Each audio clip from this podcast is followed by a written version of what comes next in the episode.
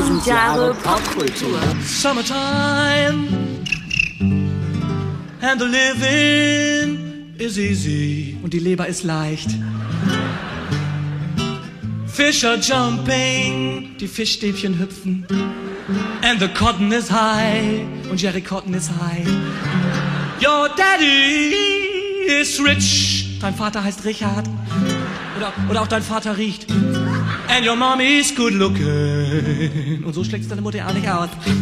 Watch out, little baby. Wasch ab, kleines Mädchen. Es ist mal wieder so weit. Einen wunderschönen guten Tag und herzlich willkommen zu Tausend Jahre Kultur. mit dem sommerlichen Thema Die vier Jahreszeiten, featuring Sommer. Ja. Ja, Mensch, bietet sich an. Ne? bietet sich total an. Schön. Ja. Schön im Juli eine Folge über den Sommer zu machen. Genau. Ne? Denn wir dachten uns mal, Mensch, wir haben eigentlich die vier Jahreszeiten noch nicht so ausgeschlachtet und die werden aber von der Popkultur jedes Jahr aufs Neue ausgeschlachtet. Ja. Jede Jahreszeit für sich. Ne? Der Sommer natürlich ganz besonders, bietet sich an.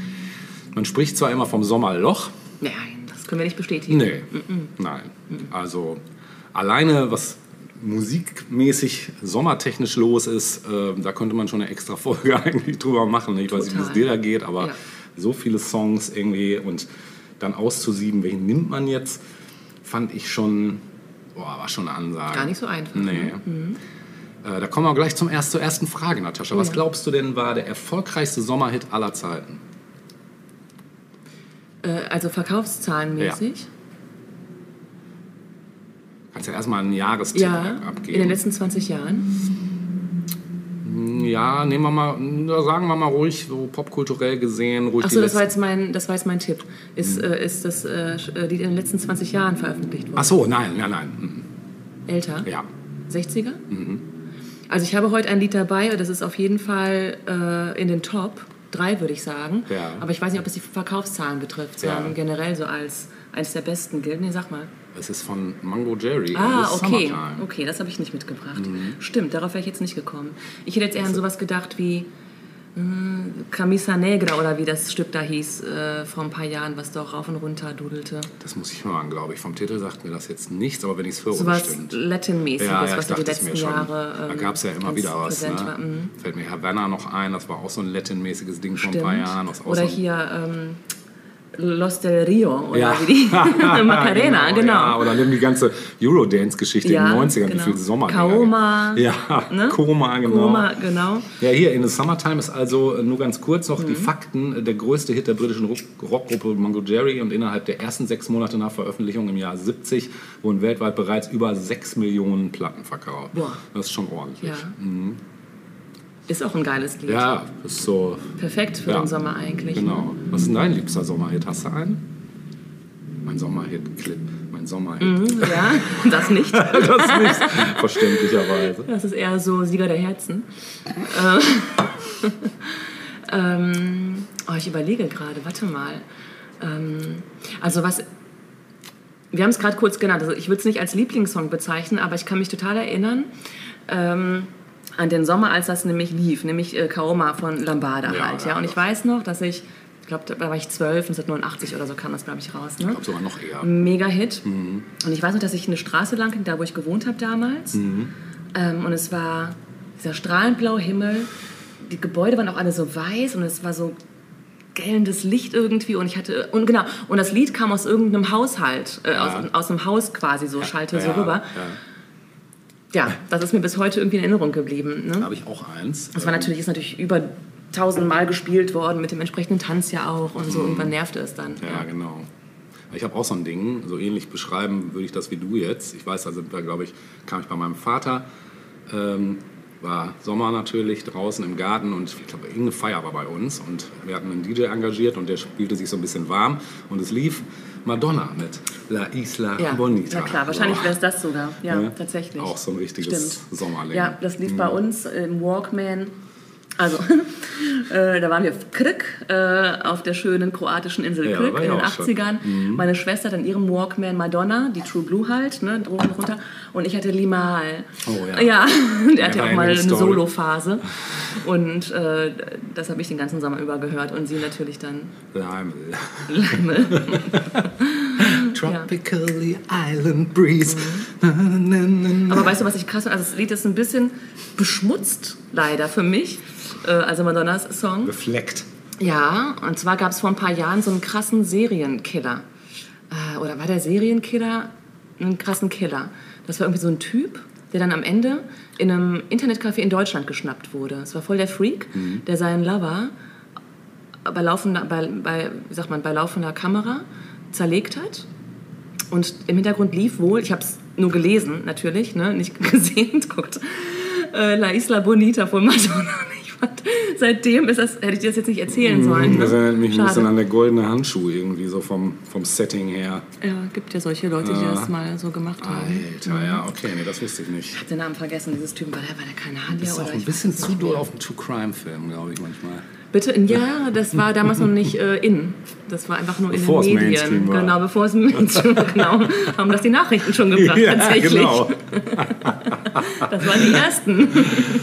Was hast du denn noch so für persönliche Assoziationen sommertechnisch? Also es gibt so ein paar richtige Sachen, wo du sagst, ja, das ist so, so das verbinde ich irgendwie so voll. Also ich war zwar schon lange nicht mehr im Freibad, aber Pommes Mayo Ja. im Freibad. Das ist das natürlich. Allergeilste. Genau. Ne? Freibad-Pommes sind einfach Heutzutage, ähm, sobald der Sommer da ist, Spaghetti-Eis, noch ja, und nöcher. auch super. Ja. Mhm.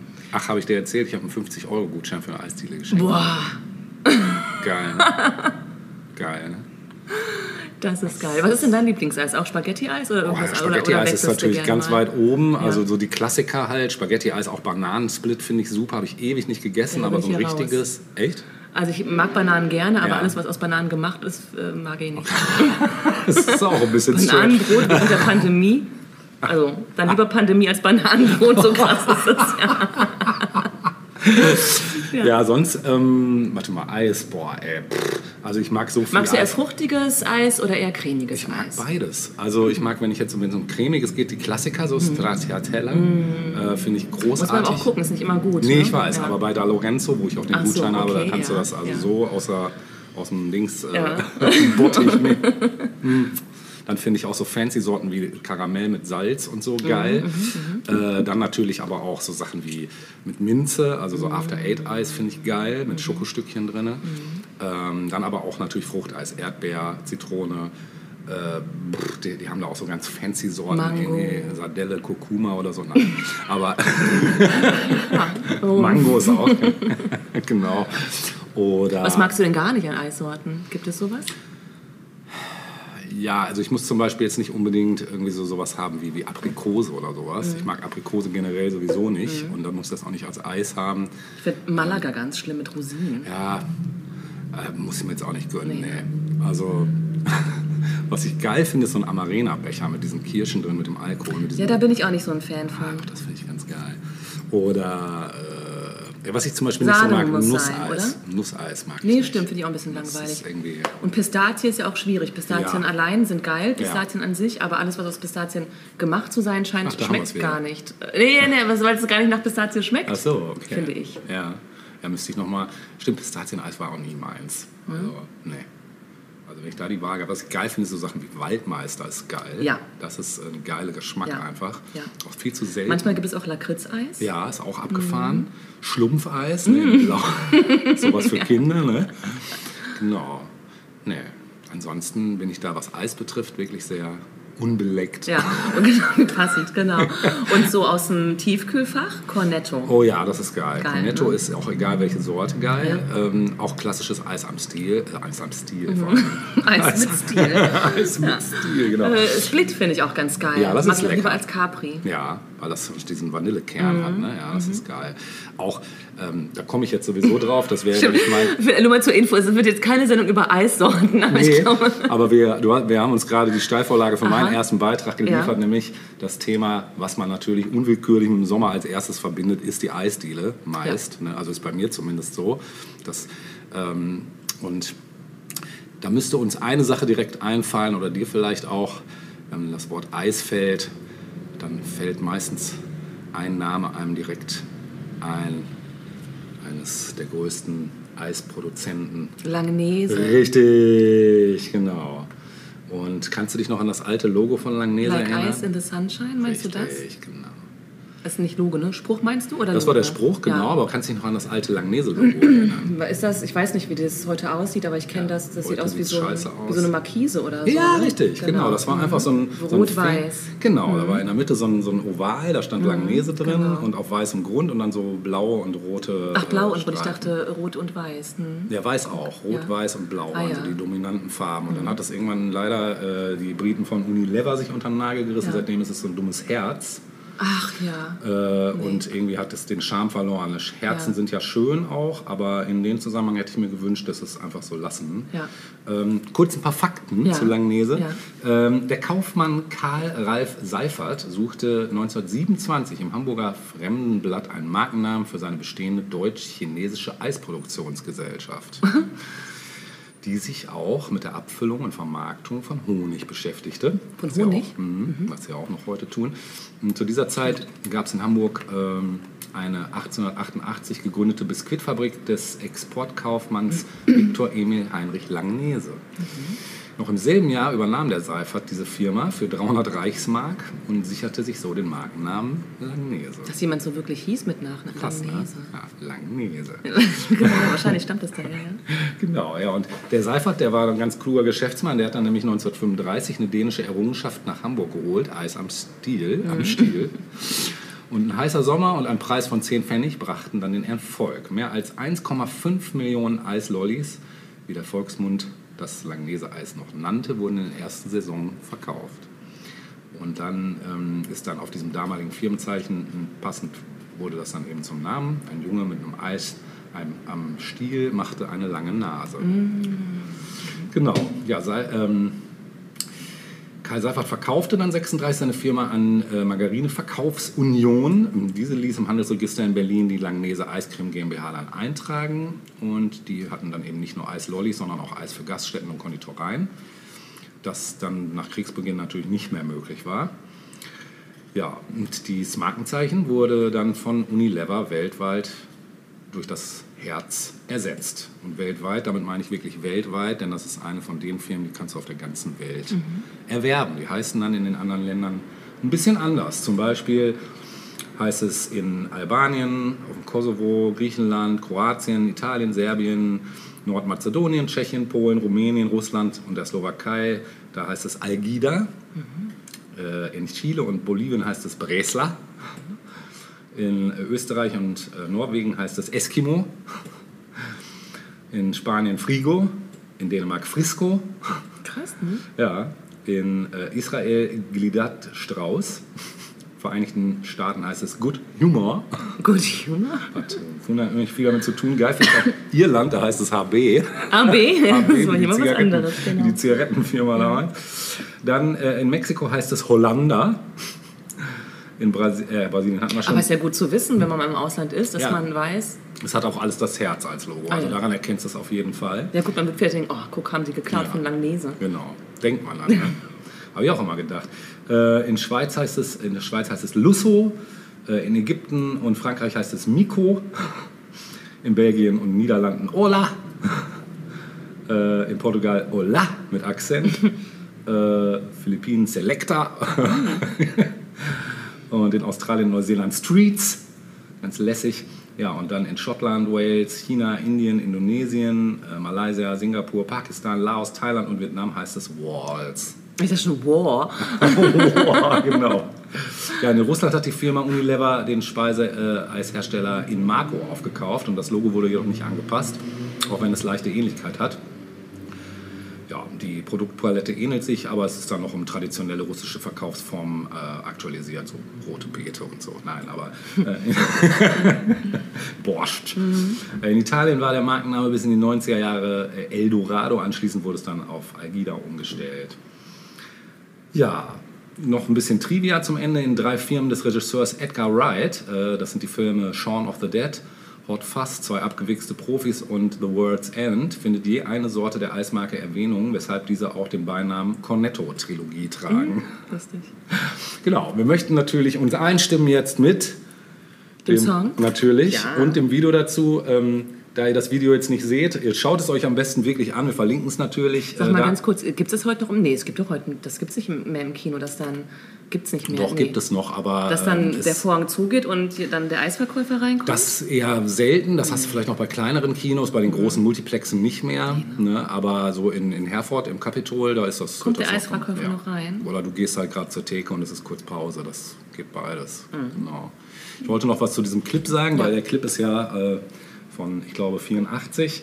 Ähm, da wird allerlei äh, in popkulturellen Klischees äh, gewildert. Ich möchte mal kurz was dazu sagen. Es gibt E.T. taucht auf, äh, irgendwie eine Cindy Lauper-Kopie, äh, dann diverse Nationalitäten, Deutsch natürlich, weil es ist eine deutsche Produktion. Chinesisch muss natürlich mit Stäbchen dann das Konfekteis essen. Dann ist eine Menge Sexismus drin, würde heute so nicht mehr durchgehen. Frau ich erinnere mich, glaube ich, bei Ja. allem, was du gerade sagst, ja. Männer schauen Frauen auf die Brüste, auf den Hintern, Hauptsache hinterher. Ed von Schleck wird schön zwischen den Brüsten geöffnet, wie sich das gehört. Mann öffnet den BH einer Frau am Strand und fängt sich eine. Und dann ist auch schon ein bisschen LGBTQ. Äh, Style ist auch schon drin. Ein Gay kriegt eine Kusshand äh, zugeworfen von einer Frau und wendet sich angewidert ab. Ne? Genau. Dann äh, weitere 80er-Phänomene werden angerissen. Breakdance, Aerobic. Bild wird mit einem Brennglas in Brand gesetzt. Das ist ein schöner Seitenhieb, finde ich. Ja, und Nonnen sind natürlich am Strand, wie das auch in jedem 80er-Film mussten irgendwo auch immer Nonnen auftauchen. Genau, das nur schon mal so als kurze Ja. Inhaltsangabe. Zieht euch den Clip rein. Wir ziehen ihn uns jetzt hier rein und wünschen euch viel Spaß mit einem Eis im Sonnenschein.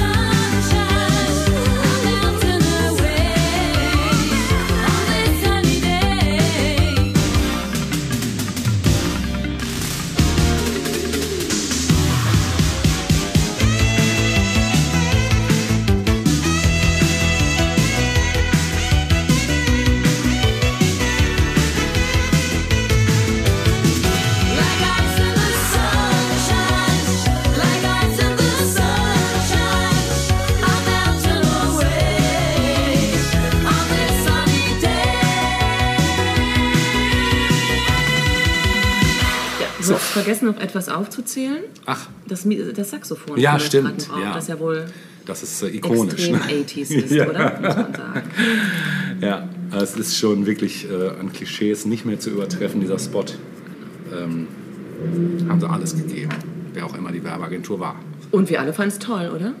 Voll. Ne? Ja. Toll. Und ich habe Bock auf Eis jetzt auch. Siehst du? Ja. Gut. Ähm, mal gucken, was so das Filmbusiness zu bieten hat, Ja. Mhm. wenn es um das Thema Sommer geht. Ich habe mir mal hier einen Film genauer angesehen, der heutzutage Kultstatus hat und in dem Schauspieler äh, und überhaupt Mitwirkende mitmachen, die kurz danach zum absoluten Superstars äh, avanciert sind. Ja. Es geht um den amerikanischen Film American Graffiti. Oh, geil. Ja, Ja. ja, super.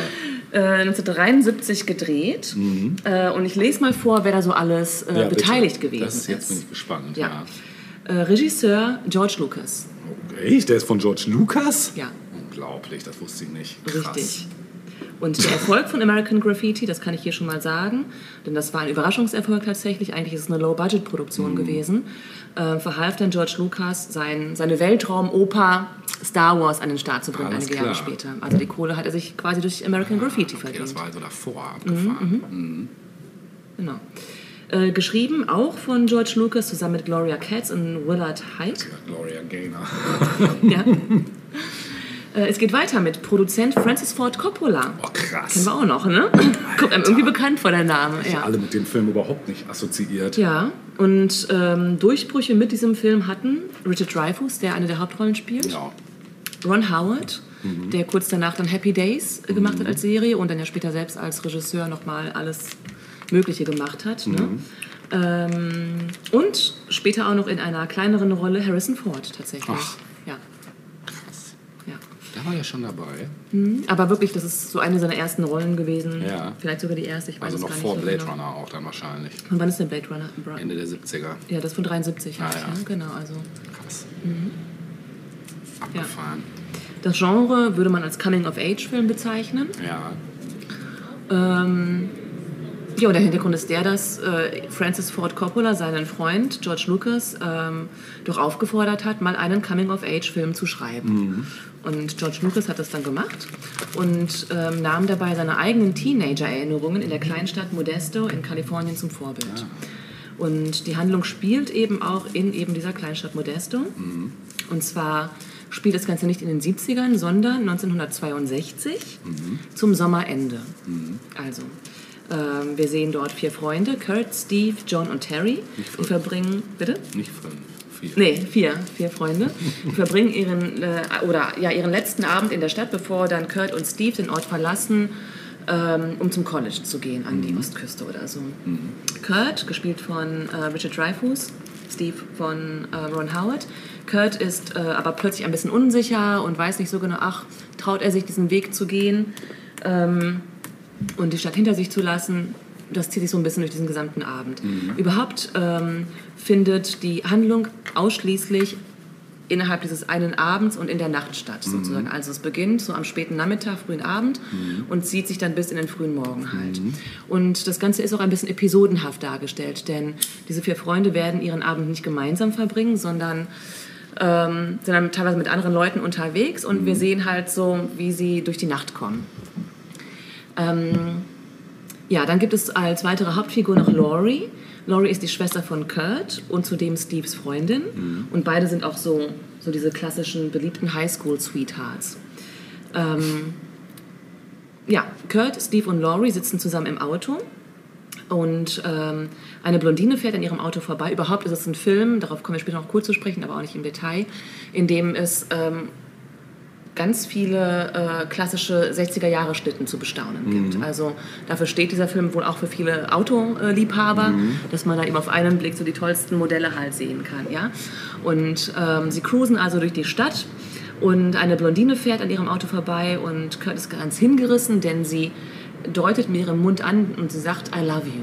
So, und er denkt wow, das ist die Frau meines Lebens.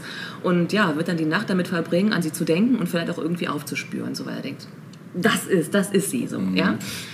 Ja, äh, er trifft dann aber während des Abends, er trennt, also die Wege trennen sich dann zwischen ihm und ähm, Steve und Laurie und er wiederum trifft dann auf eine Gruppe Halbstarke und verbringt dann den Abend irgendwie mit, mit diesen Halbstarken. Halbstark. Genau, genau solche Typen sind das, ja. Steve und Laurie hingegen fahren zum Sock Hop. Das ist eine Tanznacht, also der Sockenhüpfer sozusagen, Sock Hop. eine Tanznacht der neuen Oberstufenklasse, die jetzt quasi ihr neues Schuljahr beginnen wird. Also sie sind schon diejenigen, die abgeschlossen haben und treffen dort dann eben auf die ganzen, die noch das nächste Schuljahr vor sich haben werden. Ähm, und wollen da eben noch ein bisschen die Nacht durchtanzen. Und Steve schlägt äh, Laurie vor, dass ähm, wenn er am College ist und sie verbleibt eben in Modesto, dass sie vielleicht, dadurch, dass sie jetzt ja schon so reif sind und so, das wird auch, und ihre Beziehung so stabil ist, dass sie vielleicht, wenn sie getrennt voneinander sind räumlich, auch mal mit anderen ausgehen können. So ganz unverbindlich. so. Weil man ist jetzt ja reif genug und so. Laurie ist enttäuscht, zeigt es aber nicht so richtig. Ja? Äh, Und das wird sich auch durch den gesamten Abend ziehen. So. Schmoll. Ja, nicht so ganz, aber Okay. naja, so diese Frage, was, was will Steve eigentlich, ne? Was ist das? Was will er? Was soll das, genau. So, hat er. Ja, dann hatten wir ja noch Terry aus dieser Vierer-Clique der Jungs. Terry ist so der klassische Nerd, wie er damals ja oder über Jahrzehnte hinweg immer wieder in Filmen vorgekommen ist, äh, über den sich auch die Leute durchaus auch mal lustig machen. Und Steve sagt eben an diesem letzten Abend, sagt, ähm, hör zu, äh, Terry, meinen geilen Wagen kann ich nicht mitnehmen an die Ostküste. Ich lass ihn jetzt in deine Hände sozusagen, pass gut auf meinen Wagen auf, bis ich dann zu den Ferien wieder zu Hause bin. Terry freut sich total, weil er sich denkt, okay, sonst komme ich nicht so gut bei den Mädels an, mit diesem Wagen bestimmt. Ja.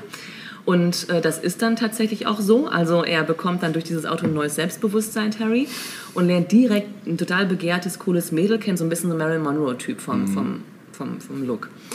Ähm, und dann hätten wir noch den vierten im Bunde, John, das ist der älteste und so ein bisschen so ein hängengebliebener James Dean-Typ. Ja? Also mit so leicht so zurückgeschwungenen Haaren, weißem Shirt, fährt gerne Autorennen, ja? Ähm, ist aber schon älter und ist eher wirklich so ein bisschen hängen geblieben. Also äh, verkörpert noch diese Rolle, die äh, während der Schulzeit ganz cool war, aber jetzt irgendwie nicht mehr so richtig. Out of time. Ja, genau. ähm, naja, und er glaubt eben oder merkt eben auch während dieser Nacht, dass er wahrscheinlich der einzige, äh, dass er wahrscheinlich der einzige sein wird, der ewig in Modesto hängen bleiben wird, ohne eine richtige Ausbildung und so weiter. So und John, also eben dieser Typ, ähm, der wird den Abend im Auto verbringen, unfreiwillig mit einer zwölfjährigen Altklugen, die er irgendwie aufschnappt und die er eigentlich loswerden will. Aber sie quatscht ihn halt zu. Sie, ihr Name ist Carol und äh, naja, also das ist, genau, hatten wir, glaube ich, beim letzten Mal den Song, oder? Ja, genau? Ja, genau. genau. Neil Diamond oder Neil- was Neil? Sedaka. Ach, genau, der andere, ja. Ja, genau. Der andere Neil. So, das ist so, ähm, das ist so der Plot im Mhm. Grunde genommen, ja.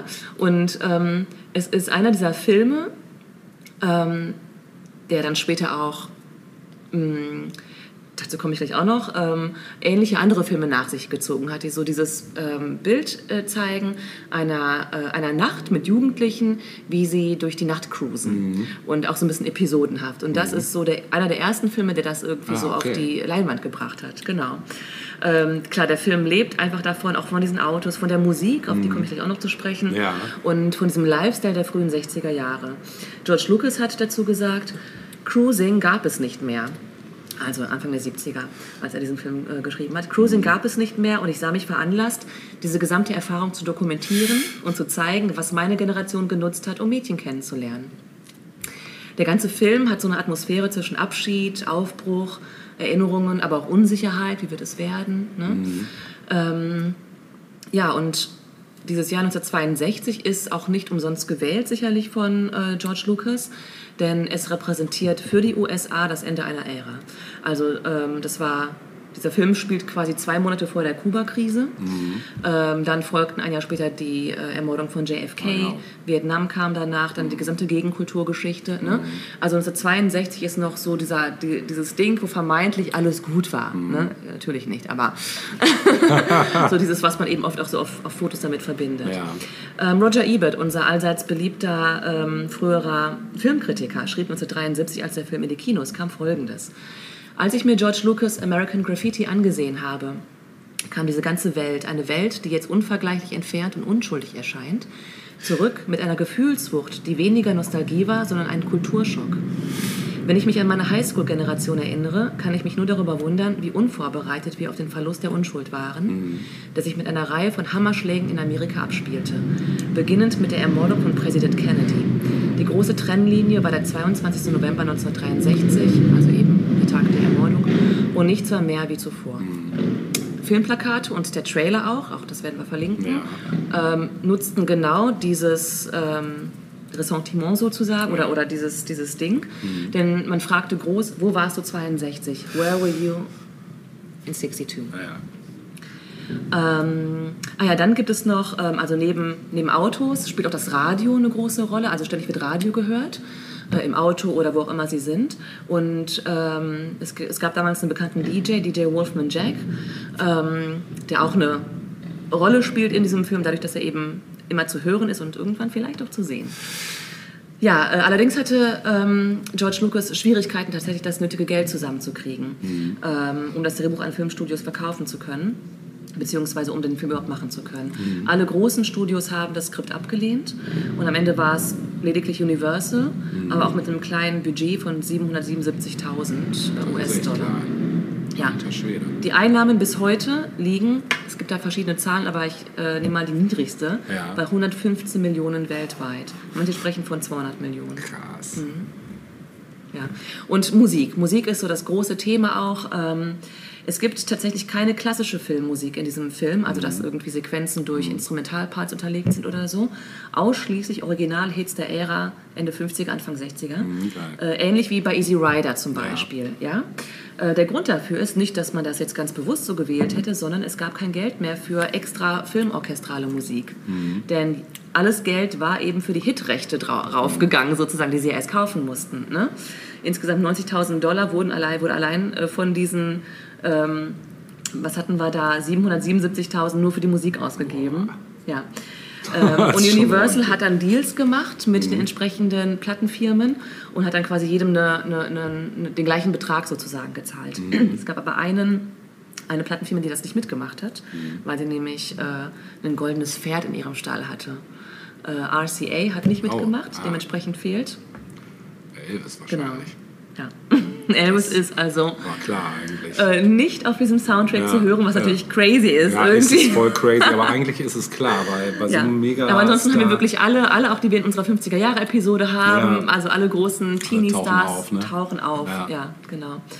Ähm, ja, aber Lucas hat das Beste draus gemacht, George Lucas. Ja. Er hat dann eben auch die Songs genutzt, um Szenen und Figuren zu unterstützen. Durch Weißt du, wie alt er damals war? Oh, Muss ja noch recht jung gewesen sein. In, in seinen 20ern tatsächlich noch. Na, können wir mal gleich gucken. Wie alt ist der wohl, George Lucas? Boah, der ist auch schon. Wann ist er alt. geboren? In den 40ern irgendwann, Ja, ne? denke ich mal. Also wird älter Anfang als drei, Ende unsere- 20, Anfang 30. Können wir gleich nochmal gucken. Ja.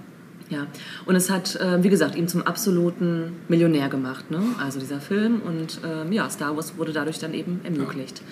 Der Film hat einige andere Filme beeinflusst, ähm, zum Beispiel Coolie High, der ist in Deutschland gar nicht so furchtbar bekannt, ähm, von 1975. Da sind eher äh, Black Kids, äh, die da quasi den Film ausmachen und ähm, deren Erfahrungen. Happy Days habe ich vorhin schon kurz erwähnt, dass Ron Howard eben danach dann Happy Days gedreht hat. Und ähm, auch inhaltlich nimmt Happy Days, oder was heißt ja, so vom, vom Setting nimmt Happy Days eben auch, ähm, ja, lässt sich darauf zurückführen, auf diesen Film. Und was ich immer dachte, Dazed and Confused von Richard Linklater, Ach ja. ne? der 1993 erschienen ist und der ähm, totale Parallelen aufweist zu American Graffiti. Bei beiden geht es um den letzten Schultag. Ähm, beides ist ein Rückblick, also ähm, Days and Confused spielt, ich glaube, 1978 oder so, obwohl er ja in den 90ern gedreht wurde. Ähm, bei beiden treiben Kids durch die Nacht. Es geht um Abschied von der Jugend, einige werden die Stadt verlassen und so weiter. Ähm, ja, und das Interessante ist, dass eine ganze Welt liegt, also dass eine ganze Welt zwischen American Graffiti und Days and Confused liegt. Also ne, zwischen 1962 und 1978 ist die ganze Welt, die ganze westliche Welt auf den Kopf gestellt Ja. worden, muss man sagen. Ja, ne? man sagen. Und das ist ganz interessant, wenn man sich das nochmal so parallel vielleicht auch anguckt. Ja. Ja. Kann Schön. ich wirklich auch jedem echt nochmal ans Herz legen. Ja. Ähm, es ist wirklich so dieses so der vergehende Sommer, ne? alles spielt sich irgendwie draußen ab, also komplett draußen, viel auf der Straße Muss ich halt. mir echt nochmal angucken. Ist auch ewig. Cruisen ist jetzt nicht mehr so angesagt, äh, klimatechnisch. mit dem E-Auto, Tankrabatt vielleicht. E-Auto. Mit dem E-Auto oder mit dem Roller. Im ne? Roller, genau. Oder einfach das Skateboard mal wieder nehmen. Oder, Ja, so. oder die? Rollschuhe. Ja. Ähm, wie gesagt, ich habe ja den Soundtrack schon kurz erwähnt. Da ist ein Knallersong nach dem anderen drauf Ja, vertreten. ich Und es fiel mir echt schwer. Du spielst jetzt was Natürlich, von, na klar, das bietet sich ja an. Ähm, und es fiel mir wirklich schwer, das richtige Stück rauszusuchen. Muss auch nichts Ähm, losen. Bitte, nein, du musst nichts los. Es waren noch einige Sachen dabei, die wir auch schon in unserer 50er-Jahre-Episode hatten. Weil natürlich auch vieles mit reingespielt hat. Das ist jetzt auch ein guter Bogen eigentlich von unserer letzten. Im Grunde genommen ja? schon. Wir schaffen jetzt einen schönen Übergang. Ja, sehr schön. Äh, Und zwar mit dem Stück Love, Love Potion Number 9. Ich glaube, das haben wir noch nicht gehabt, oder? Oder haben wir Nee. das hier schon mal äh, gespielt? Nee. Von The Clovers Ja. aus dem Jahre 59. Und als ich es äh, jetzt nochmal gehört habe, beim Raus, habe ich gedacht, krass modern irgendwie. Ja, geil. Was hören wir jetzt? I took my troubles down to Madame Ruth. You know that gypsy with the gold cap tooth. She's got a pad on 34th and Vine, selling little bottles of love potion number nine. I told her that I was a flop with chicks. I've been this way since 1956. She looked at my palm and she made a magic sign. She said, What you need is love potion number nine. She bent down and turned around and gave me a wink. She said, I'm gonna mix it up right here in the sink. It smelled like turpentine and looked like India ink. I held my nose, I closed my eyes. I took a drink. I didn't know it was a day or night. I started kissing everything in sight. But when I kissed the cop at 34th and Vine, he broke my little bottle of love potion number nine.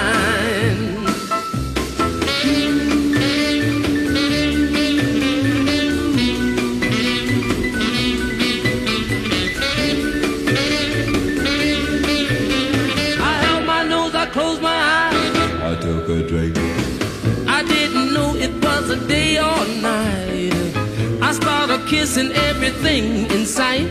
I had so much fun that I'm going back again. I wonder what happened with love potion number 10. Love potion number 9. Ja, sehr schön bogengespannt hast du da von den 50ern äh, unserer letzten großen Jahrzehntfolge. Wie Fans von uns ja wissen. Und ich bleibe filmisch zumindest in, in den 50ern. Und zwar im selben Jahr. Ach, ähm, und komme zu einem absoluten Meilenstein. Äh, wenn ich sage, was ihr jetzt alle nicht wisst, dass du ein T-Shirt trägst ah, ja, natürlich. Ich habe es heute an. Du hast es an. Du Ich hast dachte, es ich ziehe was. Popkulturelles an. Du hast es irgendwie geahnt, Natascha. Ja. Genau. Ihr wisst alle Bescheid, worum es geht. Es geht um Stand By Me, das Geheimnis eines Sommers und für mich einer der Sommerfilme. Also ich komme nachher nochmal oder vielleicht nächste Woche nochmal auf die Frage nach den absoluten Sommerfilmen auch. Das ist definitiv einer, finde ich. Und es ist auch, wir bleiben beim Coming of Age, gepaart mit Abenteuerfilm eigentlich, muss man sagen, nach einem Roman von unserem geliebten Herrn King. Äh, Die Erzählung The Corpse oder Die Leiche ist eigentlich der Titel, eine Kurzgeschichte. genau, und es geht um eine, ja, die Erlebnisse von vier Jungen aus der fiktiven amerikanischen Kleinstadt namens Castle Rock, die er ja ganz gerne äh, in vielen Geschichten äh, auftauchen lässt. Genauso wie äh,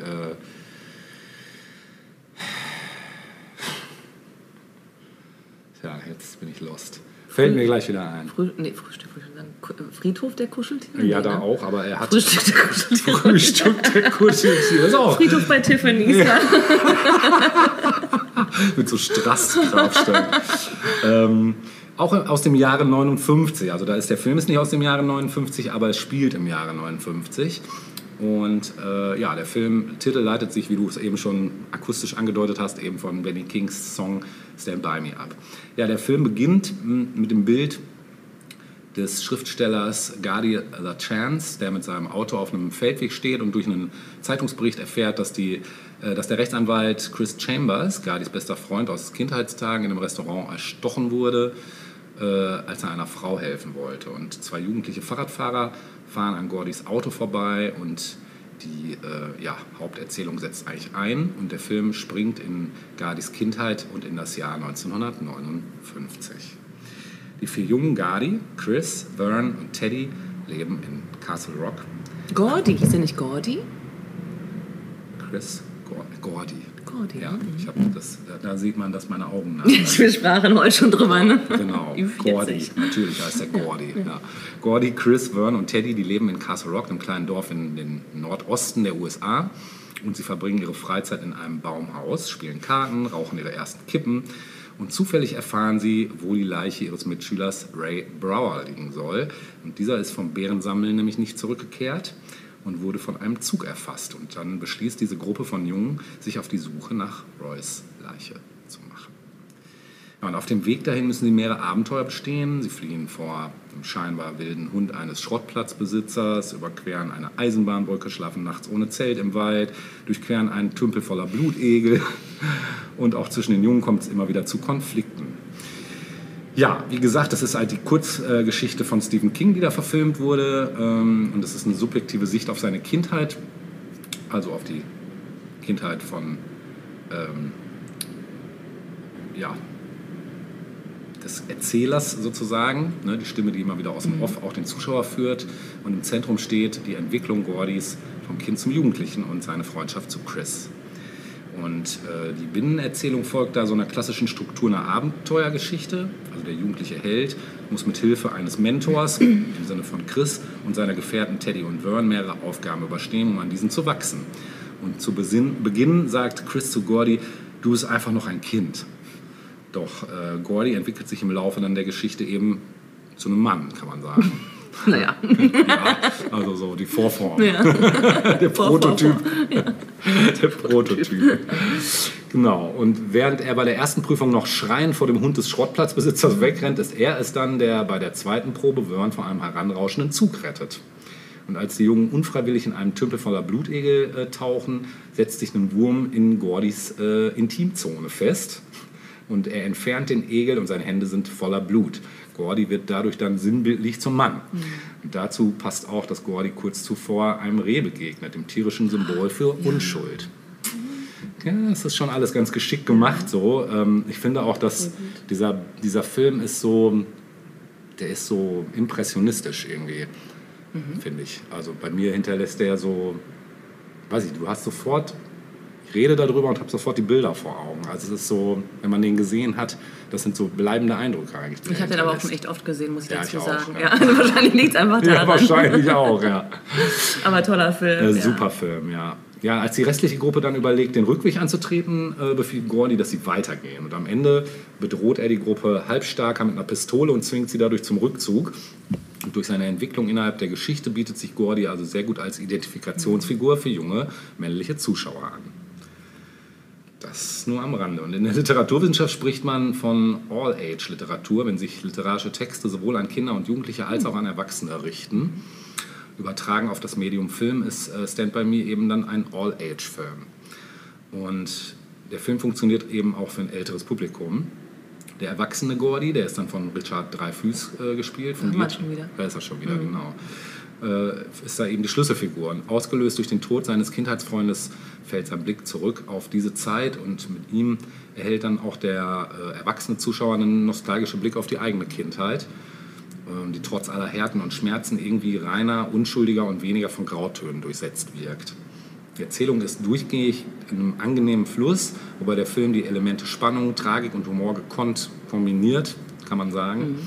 Und die Charakterisierung der Hauptfiguren, die nie schablonenhaft wirken, ist ebenfalls sehr gelungen, was dem ja, sehr guten Drehbuch eben von dem Evans und Rein- Reinhold Gideon zu verdanken ist. Was ich auch so. Entschuldigung. Nee, ganz kurz, nur die Ja, äh, ja. orientiert sich halt auch sehr nah an der literarischen Vorlage. Ah, Deshalb hat Stephen King den auch sehr wohlwollend aufgenommen. Ja. Was mir auch noch einfällt zu, dieser, zu diesem Wandel zwischen Kind und, äh, vielleicht wolltest du es auch noch ansprechen, aber diese Szene, wo sie über ihre Comics sprechen. Mm, ja, ne? ja, das, das ist ist total kindisch einfach. Ne? Also total. nee, nicht kindisch, kindlich. Kindlich, ne? ja. Und dann andererseits müssen sie da halt letztlich einen toten Jungen finden, Ja. was dann wieder total Ja. Erwachsenen-Thema ist. Genau, Ne? genau. Und du merkst auch, wie sie alle so auf ihre Art strugglen halt ne, mit der Thematik. Ne? Ja.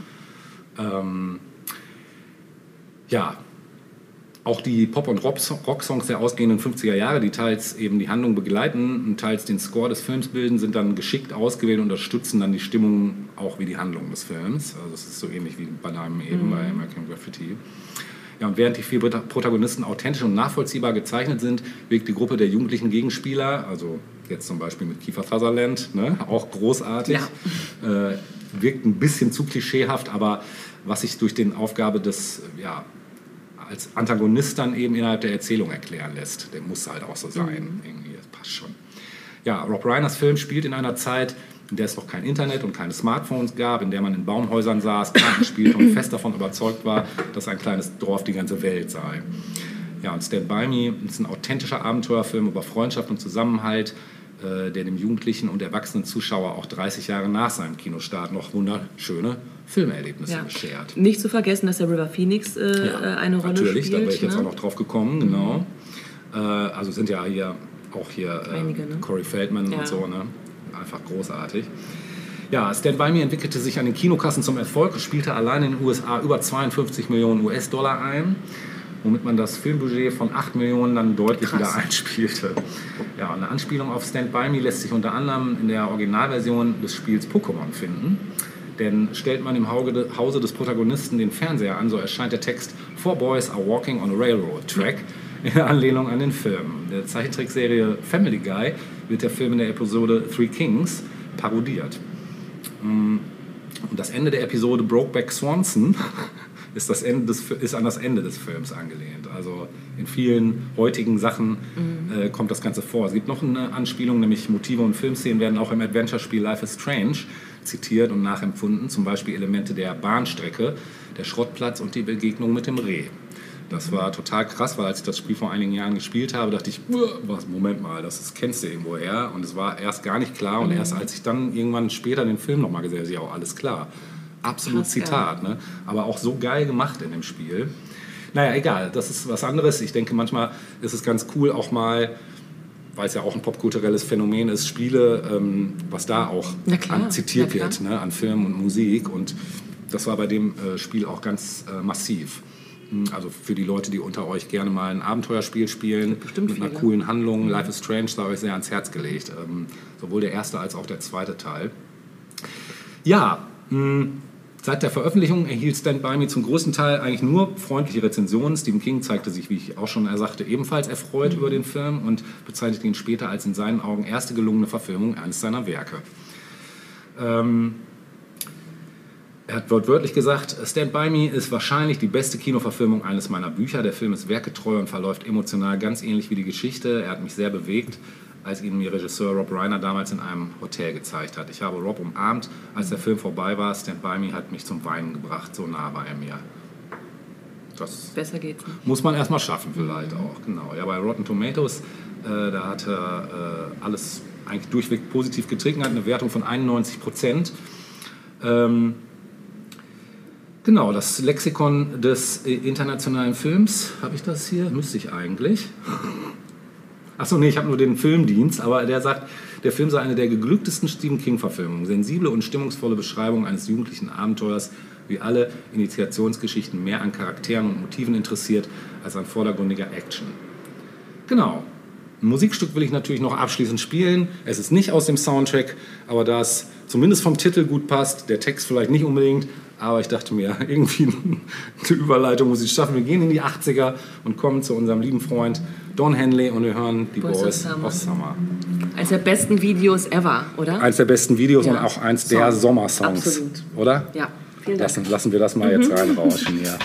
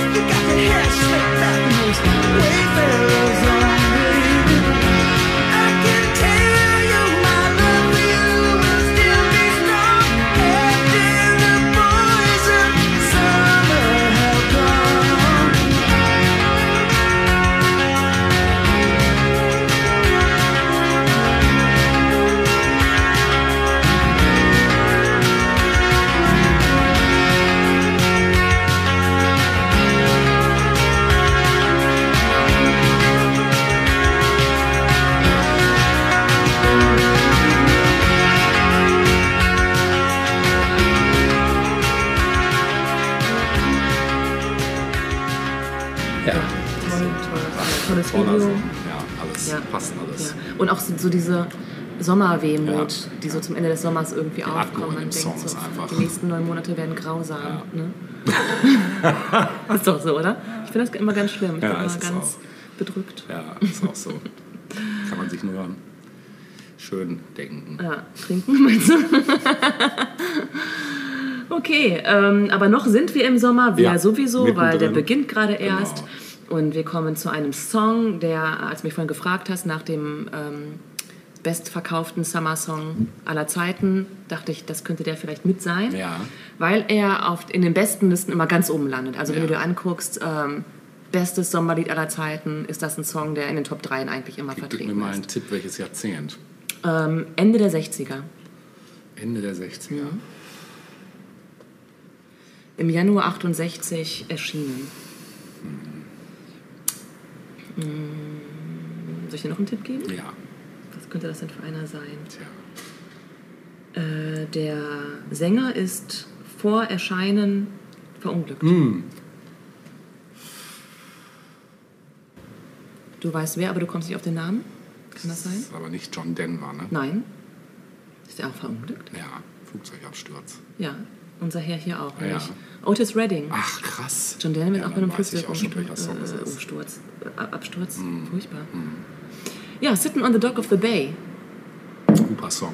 Gibt es einen sommerlicheren Song, der, Der dieses relaxte, schwitzige Sommerfeeling besser ist auf so den richtig, Punkt bringt? Genau, du sitzt, hängst irgendwo, bist in deinem eigenen Saft und. Richtig. Aber es ist dir und denkst dir, geil.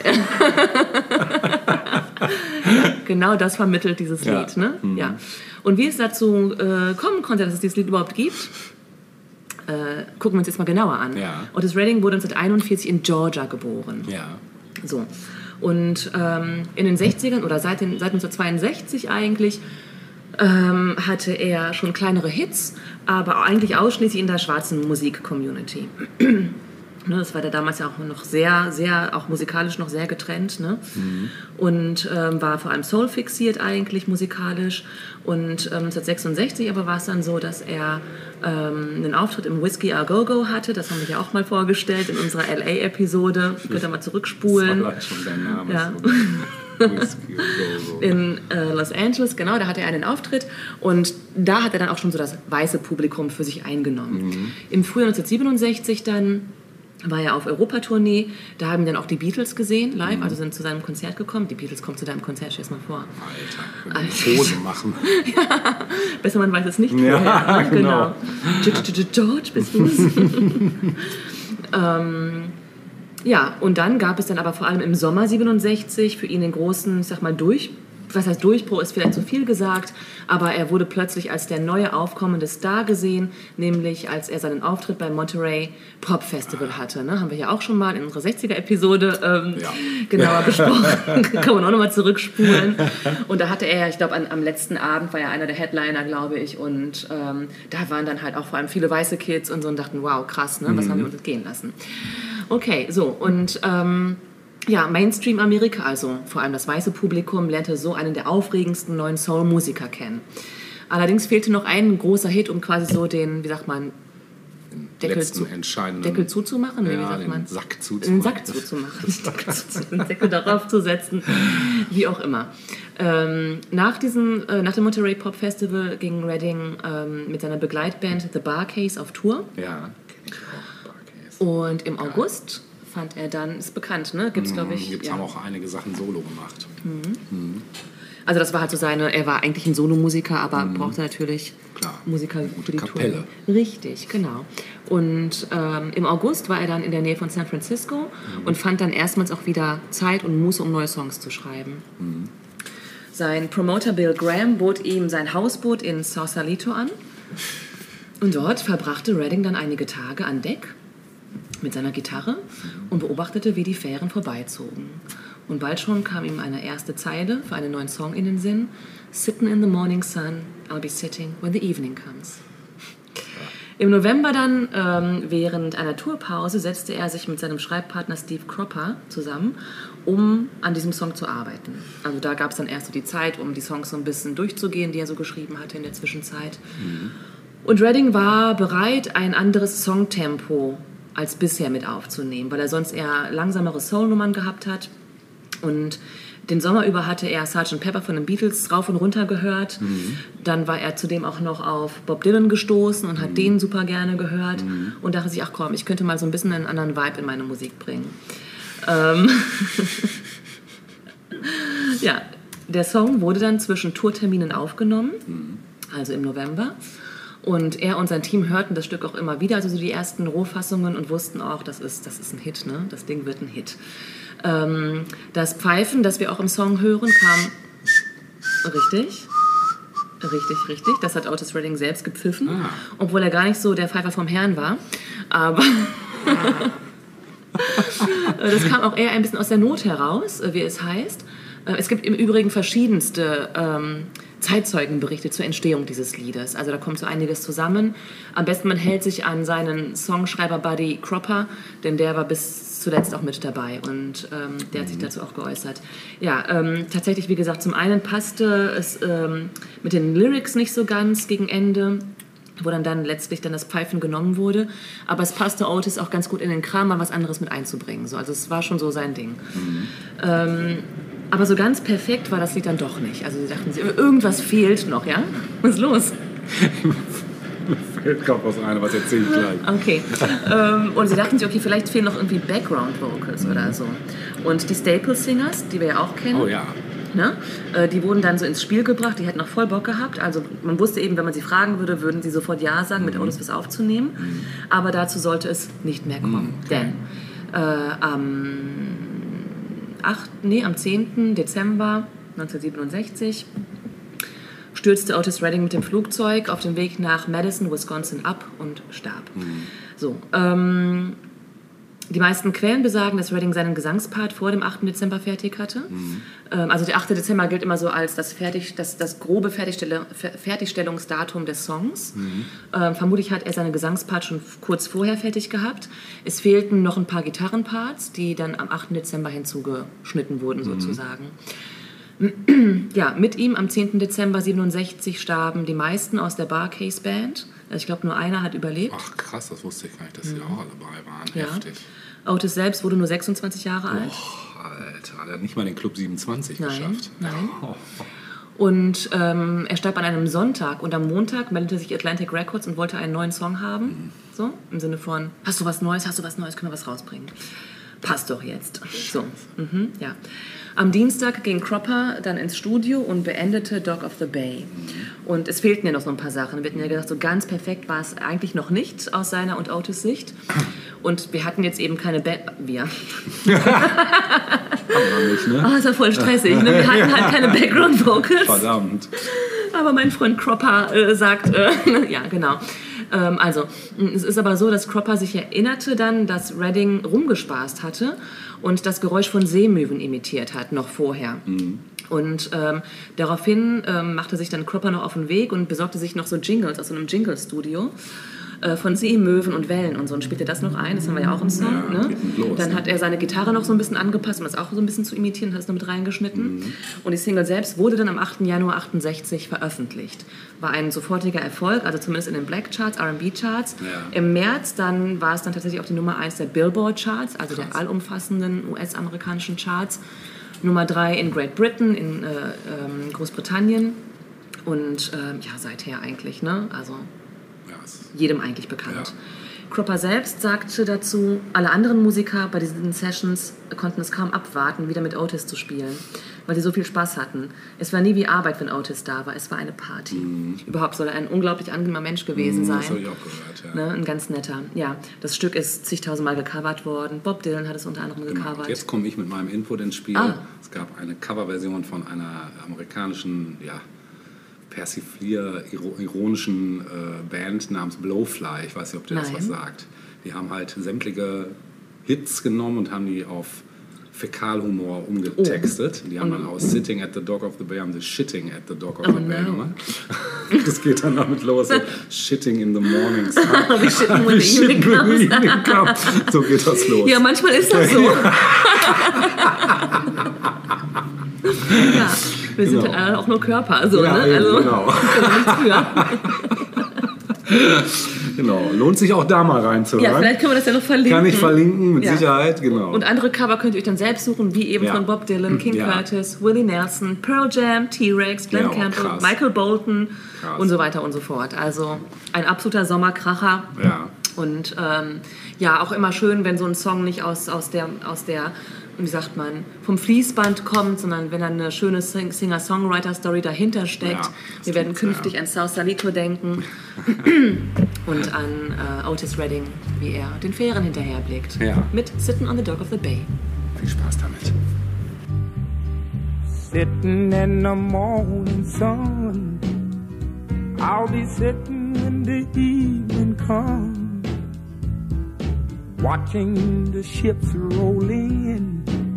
And then I'll watch them roll away again. Yeah. I'm sitting on the dock of the bay.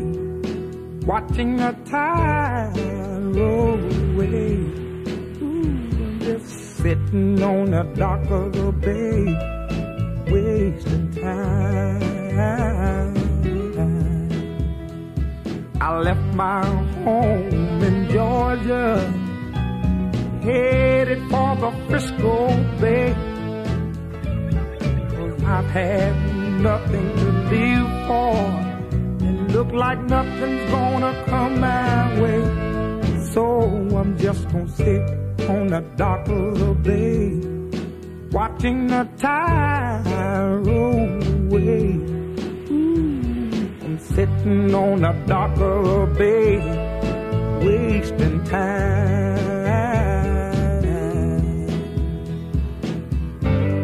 Look like nothing's gonna change.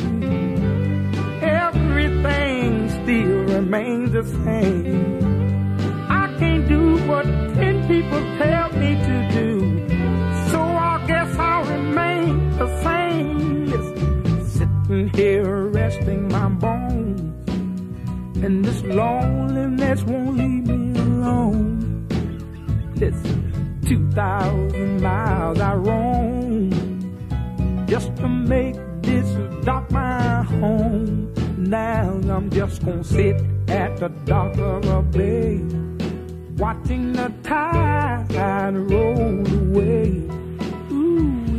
I'm sitting on the dock of a bay, wasting time.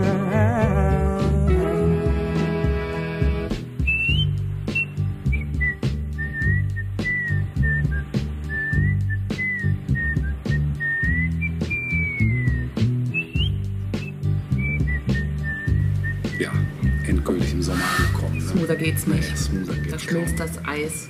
Von allein.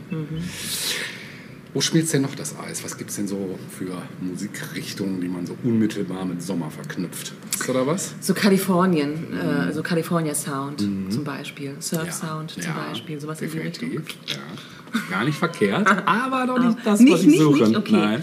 Okay, okay, okay. Italia, Ja, durchaus. Gehen wir mal, bleiben wir mal außerhalb von Europa. Jamaika. Ja, genau. Damit hast du einen der Ecken angesprochen, wo wohl Reggae. das ganze Jahr über Sommer ist, genau. Und bevor es Reggae gab, Aha. gab es... Calypso oder sowas. Nee, nee, nicht ganz. Ähm, auch karibisch, sehr, das stimmt.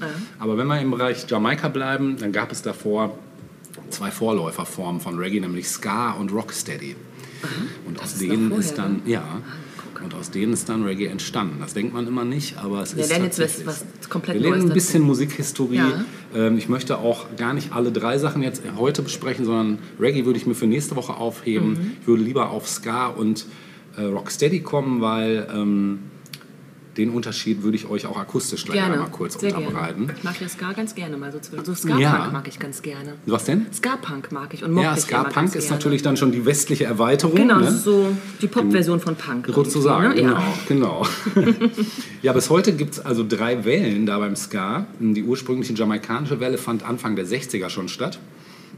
Und aus der Musik entwickelten sich dann später eben Rocksteady, Bluebeat und in Folge Reggae. Bluebeat kenne ich gar nicht. Ja, Bluebeat ist. Boah, das ist schwierig. Also im Prinzip ist es auch nur, also man, das werden wir jetzt auch gleich hören, also im Prinzip sind diese Formen schon sehr miteinander verwandt. Sie haben eigentlich nur tempomäßige Unterschiede und betonmäßige Unterschiede und auch teilweise inhaltliche, textliche Unterschiede. Also voll viele Unterschiede. Ja, schon, aber so musikalisch das zu hören, deshalb habe ich zwei Beispiele jetzt gleich am Start, dann hört man es vielleicht am, am deutlichsten.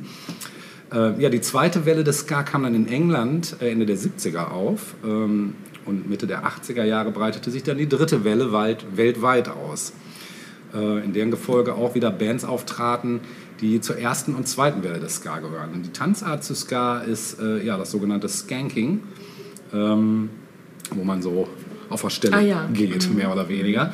Ja, zur Herkunft des Namens Ska gibt es mehrere Theorien. Das Geräusch sogenannter Offbeats auf einer Gitarre klingt wie Skat, Skat, Skat, Skat. Ne?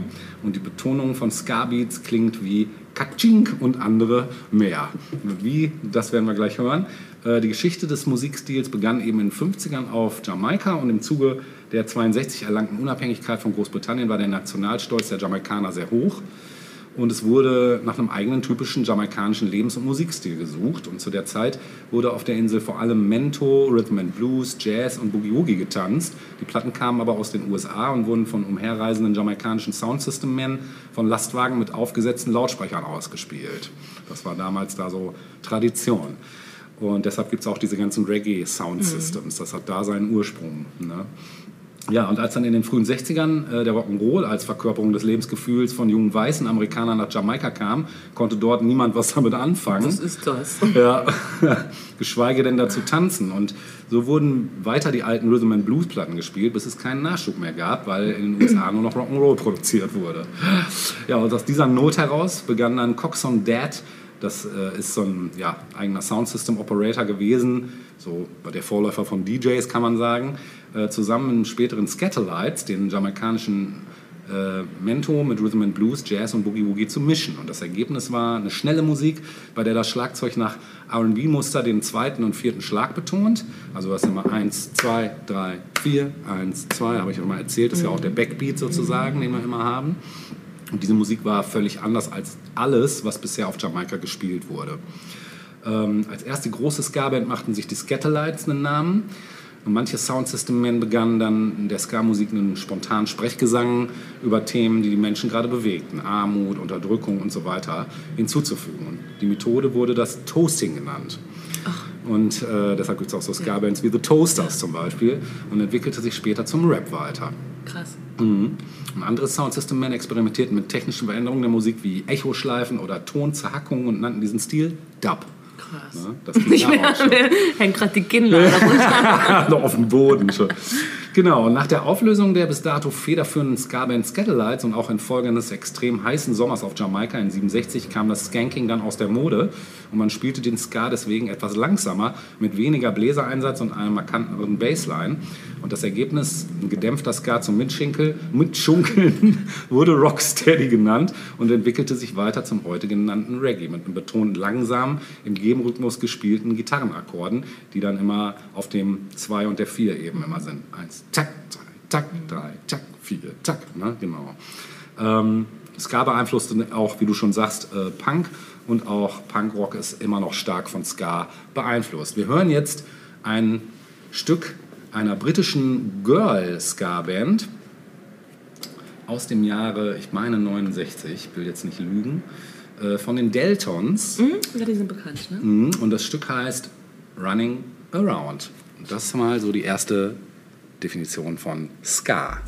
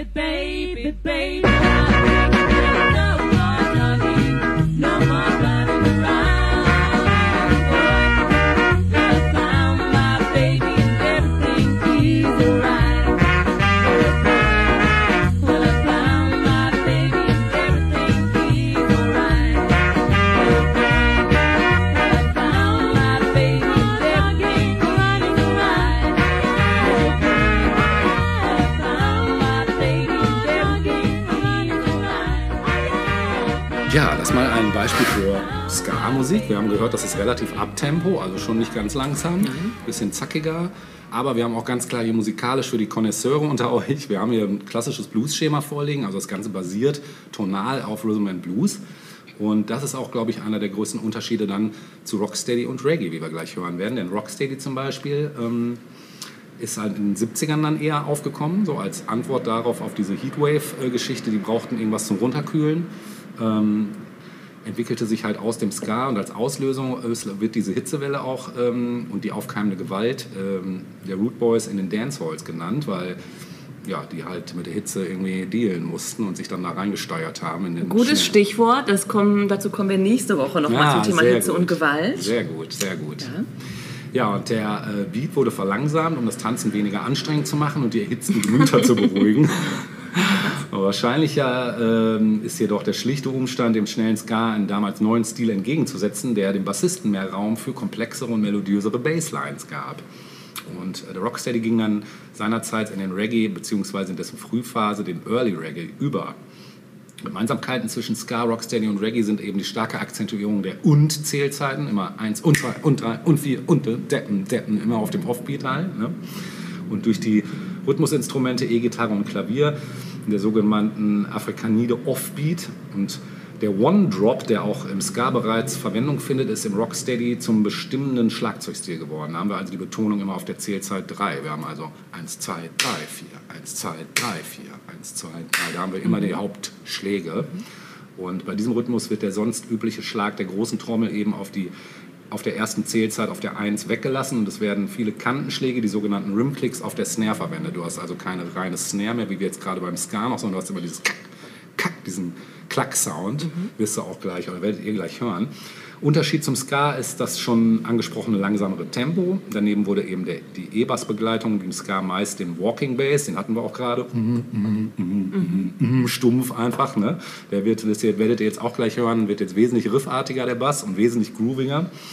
Ähm, und eine abgedämpfte Leadgitarre, die eben die Offbeats des, äh, noch mitbetont, geben dann mehr Raum für rhythmische Variationen. Ja, und die Bläser rücken im Gegensatz zum Ska auch eher in den Hintergrund oder verschwanden auch ganz und wurden, wenn überhaupt, zu melodischen Einwürfen eingesetzt oder kaum noch zur harmonischen Begleitung. Ähm, Thematisch war Rocksteady sehr auf Liebeslieder fixiert, insbesondere bei den sich im Soul orientierten Gruppen, so wie bei Elton Ellis und Ken Booth. Und das zweite vorherrschende Thema war die Root Boy-Szene. Und oft handelt es sich um Aufforderungen an sie, der Gewalt abzuschwören. Und als ein dritter Themenkomplex können Lebensweisheiten und religiöse Themen genannt werden. Dann zum Beispiel später bei Bob Marley auch. Ne? Ja, jetzt wollen wir natürlich auch noch was hören. Wir hören jetzt einen meiner persönlichen Rocksteady-Hits, nämlich von den Marvels. Ähm, auch eine von den Rocksteady-Bands der ersten Stunde aus Jamaika. Mm, auch alles schön bei dem Torian-Label erschienen damals. Das Stück heißt auch einfach Rocksteady. Genießt es. Rock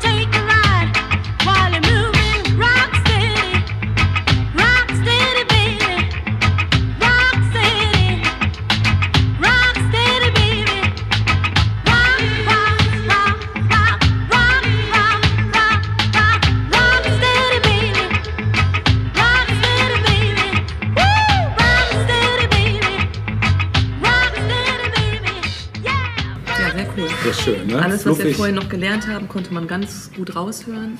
Eingeschwurft haben wir uns auch. Total. Total. Es geht direkt weiter. Wir machen weiter mit Musik, Ja, wechseln aber das Jahrzehnt. ja. Wir gehen nämlich in die äh, 2000er Jahre, um genau zu sein, ins Jahr 2009 und gehen in das Genre äh, Hip-Hop. Oh, geil. Ja. Stimmt, da waren wir noch Wir nicht. kommen zu einem ganzen Album. Das hattest du mir schon Das hatte ich dir schon erzählt, gesagt, ja. genau. Und es ist für mich seit äh, Erscheinen des Albums das Sommeralbum schlechthin. Ja. So, also, für mich ist es so, wenn der Sommer beginnt, irgendeinen Tag äh, suche ich mir die CD raus und lege sie auf und sage, geil, der Sommer ist da. Geil, Ja. bin ich gespannt. Äh, ja, es ist gar nicht so spektakulär. Also ihr werdet wahrscheinlich sagen, äh, echt, was? Echt? es geht um Rick Ross Oh, und sein ja. drittes Album Deeper Than Rap. Geil. Ja. Ja. Was verbinden wir mit Rick Ross? So ein Typ halt, Ja. ganz gut, Ja. Aber auch irgendwie auch manchmal ein bisschen komisch. Ein Ja. bisschen scheel vielleicht, Ja. so am Rande zum Scheel sein. Ne? Ja, Ja, äh, Rick Ross ähm, hatte vor, was? Zum Schädel. Ist ja manchmal so, ne? Ähm, hatte vor Deeper Than Rap die beiden ähm, ersten Alben Port of Miami und Thriller. Und Port of Miami klingt eigentlich, als wäre es das eigentliche Sommeralbum, ne? Es ist aber für mich Deeper Than Rap. Im Übrigen waren schon Port of Miami und Thriller Nummer 1 Alben in den US-Charts. Überhaupt war es ja, waren, waren die 2000er ja für den Hip-Hop ganz groß in, in den USA. Also, ne? Stimmt, da ist da ja. alles hochgekommen und das ist ja so das, was in den 90ern vorbereitet wurde an Hip-Hop äh, Richtung Mainstream, ist dann so da komplett Ja, durchgekommen. manifestiert, eigentlich, ne? Genau. Ja, Rick Ross ist eben ein Rapper aus Florida. Da hätten wir auch schon mal das gute Wetter, das wir brauchen für diese Platte. Äh, Es gab aber so das ein oder andere Problemchen äh, während der Vorbereitungen für das Album, denn Fotos tauchten auf. Wir wissen ja, im Hip-Hop war lange Zeit äh, Image alles. Ne? Also das ist ja heute auch ein bisschen anders. Ja. Aber während der Vorbereitungen auf das Album tauchten Fotos auf, die äh, zeigten, dass Rick Ross früher als Gefängniswärter gearbeitet hat. Wie peinlich. Krass. Das wusste ich auch noch nicht. Kommt nicht so geil, wenn man eigentlich das Image des Kokain-Typen pflegt und des Typen, der Street Credibility äh, eine gute Quelle. demonstrieren möchte. Genau, ja, genau, wer weiß, was da alles so gelaufen ist. Genau. Haben wir auch nicht immer alle so eine reine Weste gehabt. Ne? Ja, somit war William Roberts, sein bürgerlicher Name William Roberts, ähm, plötzlich ein bisschen, naja, uncool und äh, als ein Fake ein bisschen auch verschrien. Ach, ehrlich? Absolut, Krass. ja. Vor allem gab es einen echten Ricky Ross, Ja. der tatsächlich so ein krasser Koks-Typ war, Ja. der es auch nicht so cool fand und es war alles ein bisschen peinlich, muss man sagen. Ähm, naja, dann hatte er im gleichen Jahr nochmal so einen Beef mit 50 Cent, der war auch nicht so richtig, 50 Pfennig. ja. also es wirkte so halbherzig irgendwie, so lass uns mal einen Beef machen, damit sich unsere Platten verkaufen. Das kam dabei, es gab nicht so einen richtigen Grund für diesen Beef. Ja. Was man halt so macht, ne? Ähm, ja, das Album selbst besteht aus 14 Liedern. Ähm, die Kritiker haben es insgesamt als gut bezeichnet, hatten aber teilweise auch gemischte Gefühle, eben auch aufgrund zum einen dieser Vorgeschichte mit dieser falschen Biografie, ähm, zum anderen aber auch, ähm, ja, sag mal so, mit wem vergleicht man denn, wenn da so ein neuer oder wenn so ein Rapstar da irgendwie auftaucht und gerade in, der, in den Jahren muss man mit so einem Typen wie Jay-Z verglichen werden zum Beispiel. Da blas- verblasst man natürlich daneben ein bisschen. Ne? Ähm, somit ist auch der Vergleich vielleicht nicht so ganz fair, wenn man dann ähm, diesen dann so anlegt. Ähm, ja, ich persönlich finde, dass Rick Ross sicherlich nicht der beste Rapper äh, unter der Sonne ist, aber er hat definitiv einen eigenen Style. Ja, er hat eine mega Präsenz beim Delivern seiner Lyrics, muss man sagen. Deliver. Ja. Die Delivery passt. Auf jeden Fall, Ja. finde ich. Ja. Und das Album, und das sagen auch alle Kritiker, nicht nur ich, lebt von der tollen Produktion. Also Mhm. hauptsächlich The Incredibles, Justice League Ja, und stimmt. The Runners ne? Ähm, sind vertreten als Produzenten für die verschiedenen Songs. Und ähm, ich habe hier mal eine Kritikerstimme, die da sagt, es entsteht eine, es entsteht eine Hochglanzästhetik, ohne überproduziert zu klingen. Ja. Sauber gefilterte Muss Samples, können, muss man ne? können, Ja. Mhm. absolut. Sauber gefilterte Samples werden benutzt, um eine Kulisse zu schaffen, die wie die Kulisse zu Rick Ross Miami Lifestyle klingt. Mhm. Ja. Ähm, Und dann steht hier auch noch weiter, es würde Ross' Image als Boss unterstützen, der nichts zu verlieren hat, außer seiner Coolness. wir haben verschiedenste Einflüsse. Wir haben das Saxophon, das drin vorkommt, Streicher, Synthesizer, elektrische Gitarren, Drums. Also alles ist irgendwie untergebracht worden. Vor allem merkt man aber auch, und ich finde, das äh, unterstützt auch diesen sommerlichen, das sommerliche Gefühl, das dabei rüberkommt. Es gibt einen starken R&B-Vibe ähm, auf der gesamten Platte und eingängige Refrains. Ähm, was insofern auch interessant ist, weil er eigentlich einen harten geben will. Ne? da Ja, passt das stimmt. nicht immer so ganz zusammen, aber wie gesagt, es ähm. Ne? führt dazu, dass das Album wirklich klasse ist. Ähm, ja, und zu diesen, zu diesen etwas weicheren Sounds sagt der Kritiker Wilson McBee, ähm, das fand ich ein bisschen witzig, deswegen wollte ich es nicht außen vor lassen, äh, obwohl es jetzt nicht so ganz schmeichelhaft ist. Es würde Rick Ross eher zu Flowriders dickem Onkel machen, als zu Jay-Z's Vizepräsidenten. naja, ähm, wie gesagt, trotzdem hat das aber Rick Ross Position im Rap-Game gefestigt, ganz klar. Äh, und ich sage, es unterstützt das Sommerfeeling, Ja. das wir ja äh, hier auch suchen. Äh, Miami, Yacht, kühle Brise, was wollen wir mehr? Absolut. Ein Eis von Langnese vielleicht, Vielleicht noch, ne? ja. Es fiel mir natürlich schwer, ein äh, Stück. Nee, nein, so, viel, so schwer fiel es mir gar nicht.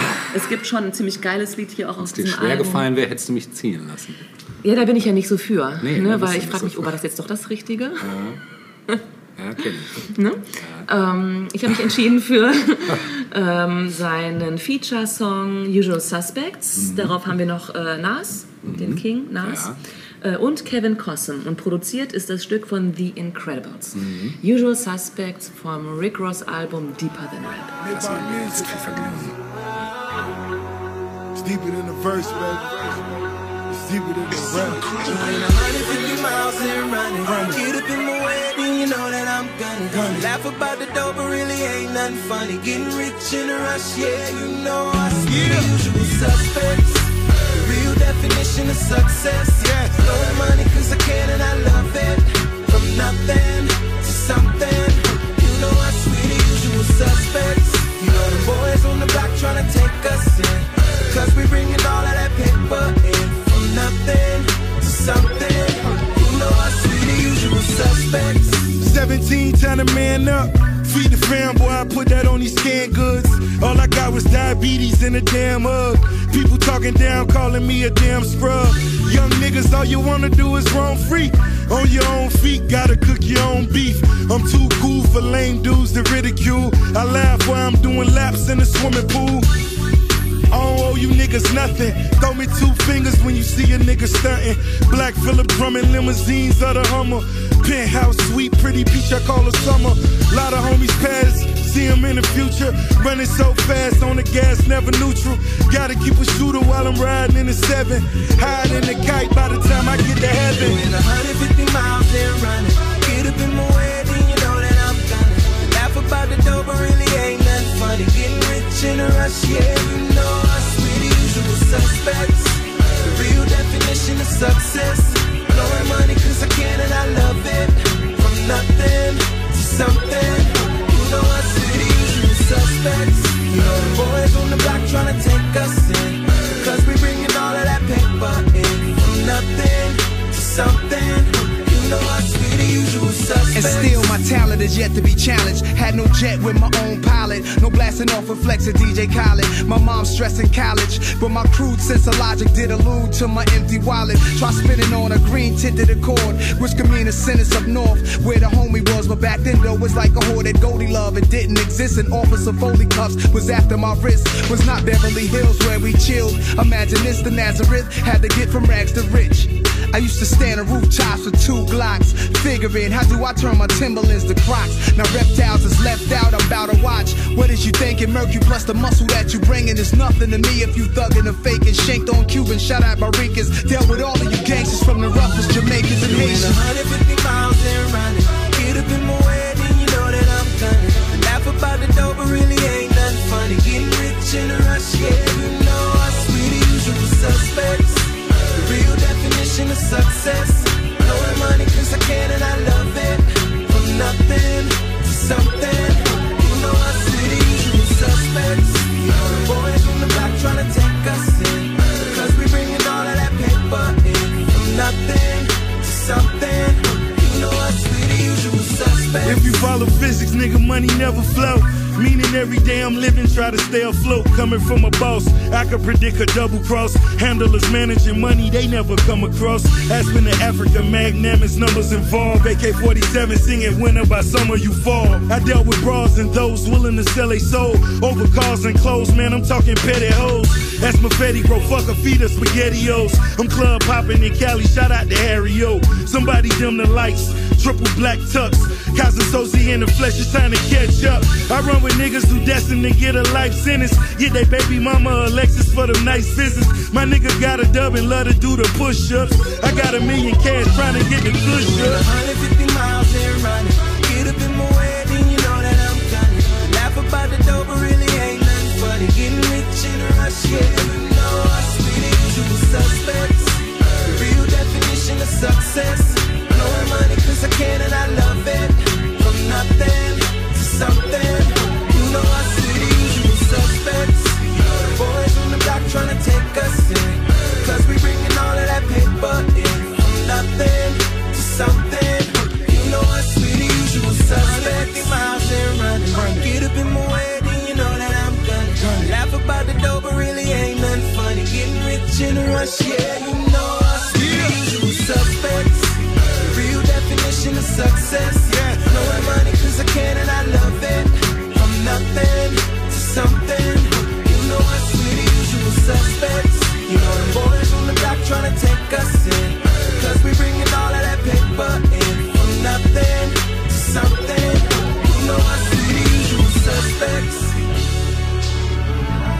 They about music.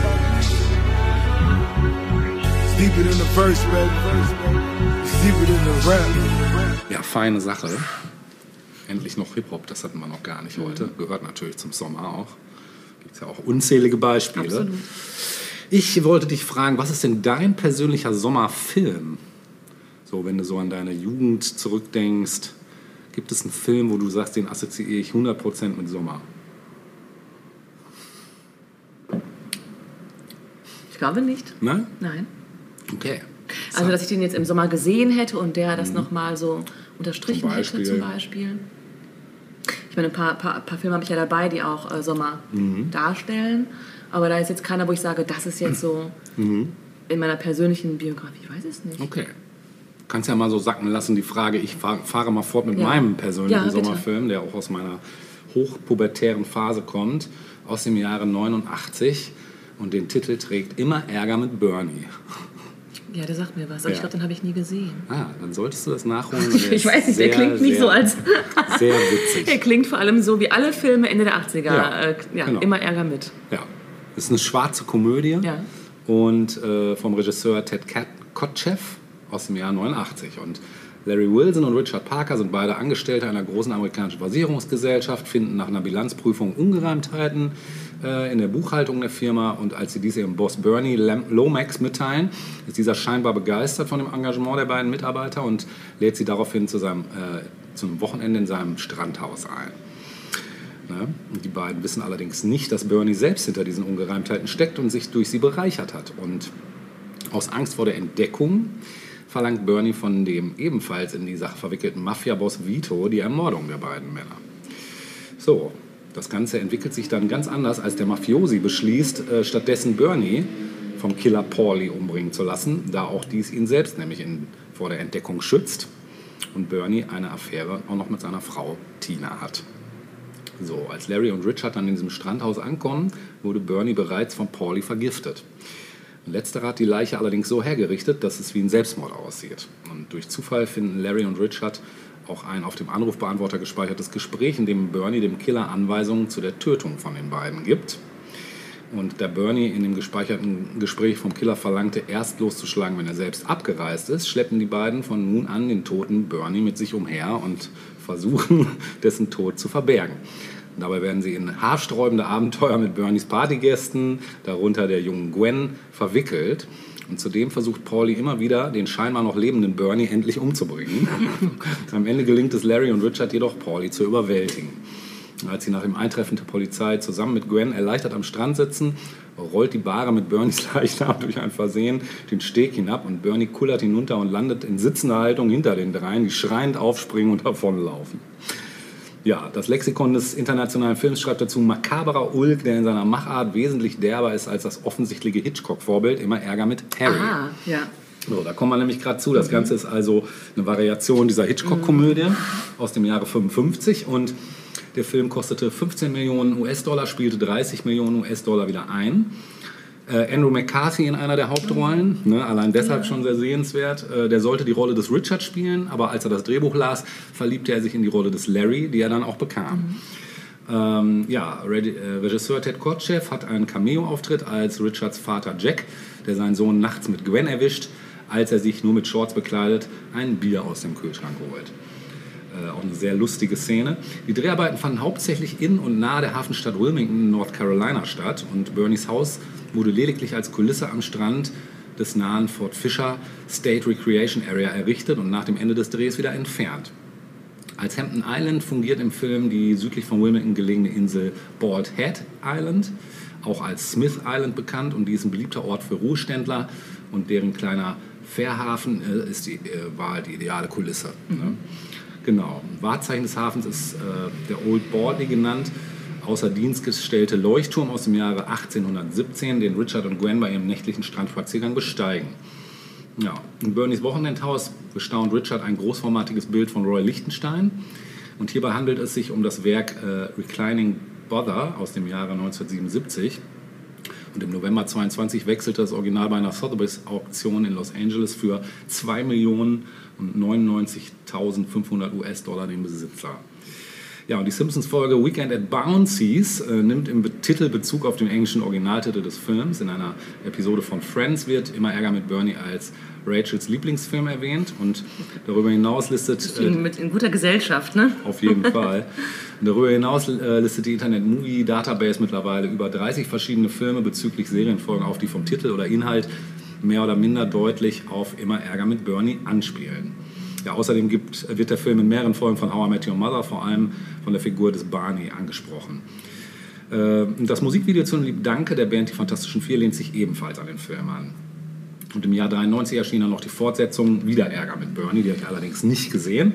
Ja, das ist so mein absoluter Sommerfilm, auch weil er spielt halt auch im Sommer und das ist so einerseits dieses los, eigentlich ein losgelöstes, relaxtes Feeling, aber eben mit permanenter Anspannung, weil eben diese Leiche eben die ganze Ja. Zeit dabei ist und irgendwie immer so getan werden muss, als wäre er noch lebt und das ist einfach so witzig, also wirklich lustig.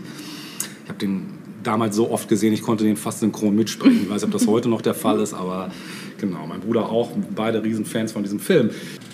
Ja, wir spielen jetzt noch ein Musikstück. Das ist zwar nicht aus dem Soundtrack, aber durchaus passend, denn es trägt den Titel Stuck in the Middle with You von Steelers Wheel und wir verabschieden uns auch schon aus dem ersten Teil unserer sommerlichen Episode. Oh ja, also Boah, wir müssen jetzt die Klimaanlage anmachen. Nein, die dürfen wir nicht anmachen, weil wir Energie sparen müssen. Richtig, aber die Klamotten würde ich wechseln. Vielleicht. Ne? Ja. In diesem Sinne, gehabt euch alle wohl und schaltet nächste Woche wieder ein, wenn es wieder heißt. Tausend Jahre Kultur.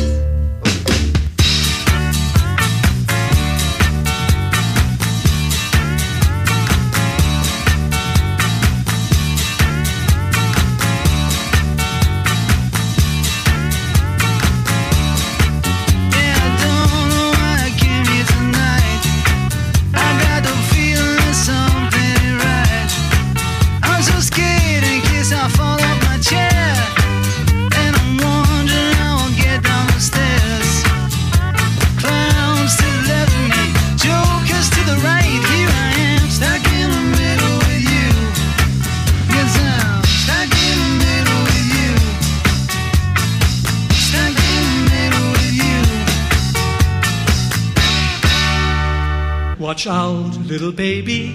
Wasch ab, kleines Mädchen, es ist mal wieder so weit.